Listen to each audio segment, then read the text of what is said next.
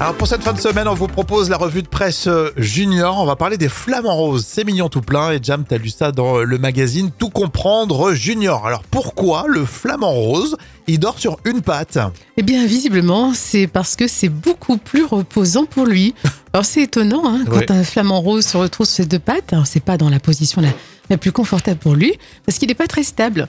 Alors oui, quand il remonte sa, sa petite patte hein, pour la mettre sous ses plumes, il est légèrement déstabilisé, mais après, il s'adapte. D'accord. Et après, donc il il dort comme ça sur une patte. Il est bien. Et oui, et c'est même l'idéal pour lui, une bonne sieste sur une patte. Alors, mais c'est pas la seule raison. Euh, Lorsque les températures sont fraîches ou que les flamants roses dorment dans l'eau, remonter une patte sous leurs plumes permet aussi de la garder au chaud. Et quand elle s'est réchauffée, bah, ils alternent, ils utilisent l'autre patte. C'est joli. Ça, C'est c'est mignon. intelligent quand même. Les hommes qui dorment sur une patte, c'est c'est pas pareil. Non, pas du tout. Euh, moi, je- le flamant rose, je trouve qu'il se nomme un peu quand même. Bah écoute, il est en Camargue et tout. euh, Je la C'est beau la raconte. Camargue. hein.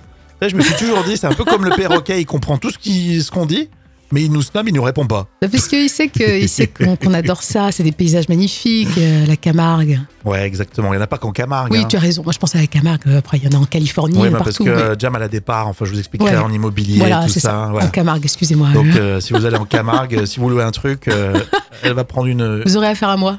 elle va prendre un truc, vous allez voir.